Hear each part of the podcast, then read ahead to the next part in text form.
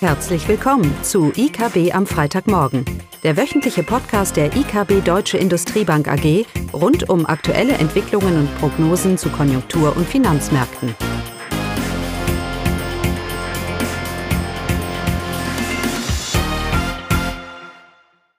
Willkommen zu IKB am Freitagmorgen, diesmal mit mir, Caroline Vogt. Die Themen heute: aktuelle Konjunkturdaten aus Deutschland zur deutschen Industrie und die EZB-Sitzung vom Donnerstag.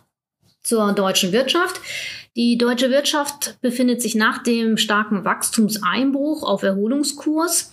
Allerdings waren die letzten Zahlen der Industrie dann doch etwas enttäuschend, zumindest auf den ersten Blick.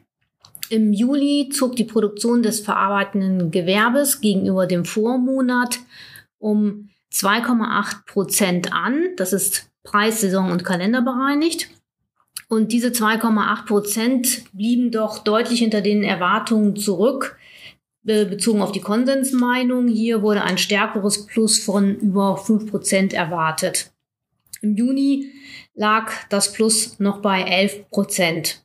Die Erholung in der Industrie kommt also etwas ins Stocken. Zwar ähm, steigt die Industrieproduktion bereits den dritten Monat in Folge, Allerdings scheint es zu einer Drosselung des Erholungstempos zu kommen. Dennoch, und das muss man sagen, fast 90 Prozent des Vorkrisenniveaus, also bezogen auf den Januar- und Februarwert, 90 Prozent dieses Wertes ist schon wieder erreicht worden.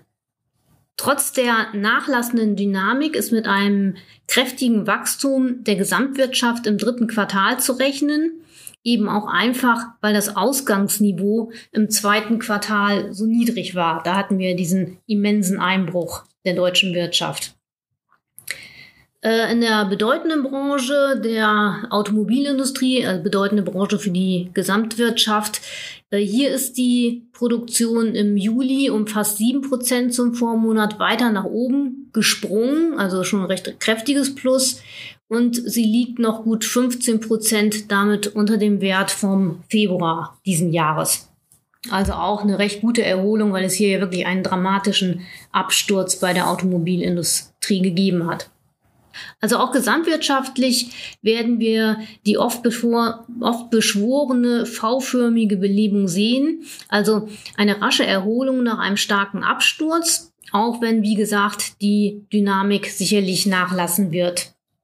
Das gebietet allein schon der Logik, die Umsatzeinbrüche, etwa äh, in der Gastronomie, aber auch im verarbeitenden Gewerbe durch den Lockdown, die waren immens.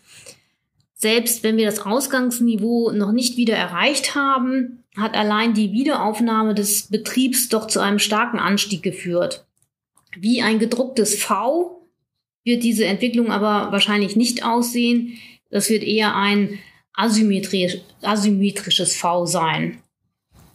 Es bleibt weiterhin grundsätzlich unsicher, inwieweit und wie sich die Branchen und die Gesamtwirtschaft weiter erholen werden. Das hängt weiterhin in hohem Maße von unserem zukünftigen Umgang mit dem Virus ab. Zudem bleibt abzuwarten, ob Verhaltensänderungen, die sich jetzt eingestellt haben, äh, ob die auch nachhaltig bleiben. Damit zur EZB. Hier haben wir auch eine Kapitalmarkt-News veröffentlicht am Donnerstag mit dem Titel mit Vollgas weiter so. Also am Donnerstag hat die EZB zum ersten Mal nach der Sommerpause über ihren geldpolitischen Kurs wieder beraten. Eine Anpassung der geldpolitischen Ausrichtung war nicht zu erwarten, wobei im Vorfeld vielfach ein gewisser Druck ausgemacht wurde, weil die Konjunktur nachlassen könnte wegen wieder steigender Infektionszahlen, weil die Inflationsrate weit unter der Zielmarke der EZB liegt und äh, weil wir eine Euro-Aufwertung gegenüber dem US-Dollar gesehen haben. Und insbesondere diese vermeintliche Euro-Stärke und eine mögliche Reaktion der EZB, äh, das ist zunehmend in den Fokus der, der Debatte gerückt. Und Hintergrund waren hier sicherlich die Aussagen von EZB-Chef Volkswirt Philip Lane, dass der Wechselkurs durchaus von Bedeutung und relevant für die Geldpolitik der EZB sei. Das hatte Lane vergangene Woche gesagt, als der Euro erstmals seit mehr als zwei Jahren die Marke von 1,20 äh, geklettert, erklettert hatte. Eine Euro-Aufwertung erschwert sicherlich tendenziell den europäischen Exporteuren das Geschäft und belastet damit das Wachstum. Zugleich drückt die Euro-Aufwertung die Importpreise und damit die Inflation.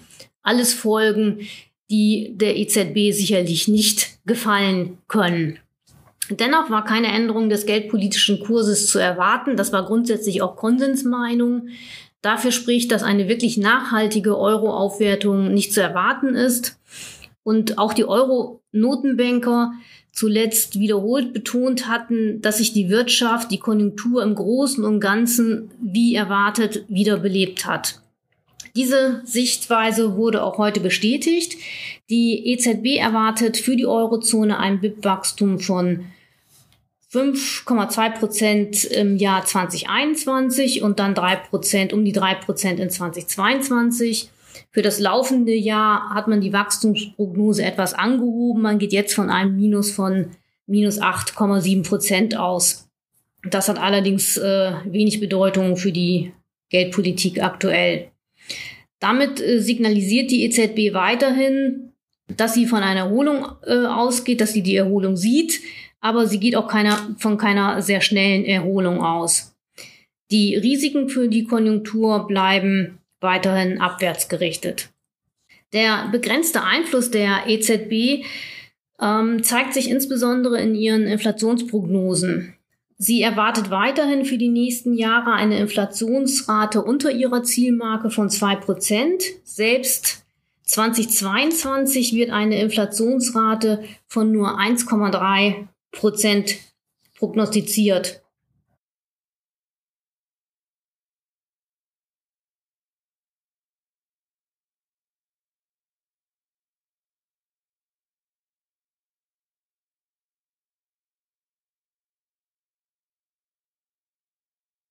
Noch ist die Geldpolitik der EZB mit ihren Zielen bei der Verbraucherpreisinflation also klar vereinbar. Die sehr expansive Geldpolitik passt zu der niedrigen Inflation. Ähm, die Vermögenspreisentwicklung, die äh, läuft allerdings mehr und mehr aus dem Ruder. Und der Druck auf die EZB, ihre expansive Geldpolitik, Geldpolitik weiter zu verfolgen, die bleibt bestehen. Also es besteht weiterhin Druck, dass die EZB expansiv bleibt.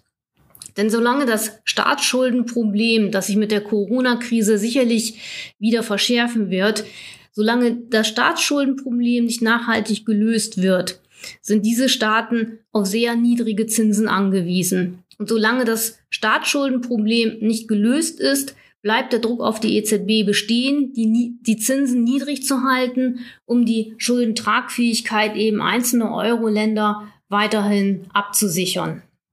Ja, was bleibt heute festzuhalten? Zum einen, die V, die konjunkturelle V-Erholung ist da, wobei sich die Dynamik durchaus verlangsamen kann. Ein asymmetrisches V ist damit durchaus möglich. Die EZB hat keine Änderung ihrer Geldpolitik vorgenommen. Sie wird auf Jahre expansiv bleiben, solange es keine Lösung für die Staatsschuldenprobleme einzelner Euro-Länder gibt. Also mit Vollgas geht es mit der EZB weiter.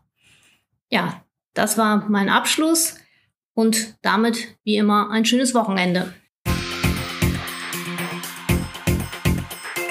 Das war das wöchentliche IKB am Freitagmorgen. Sie wollen immer über neue Ausgaben informiert bleiben? Dann direkt den Podcast abonnieren.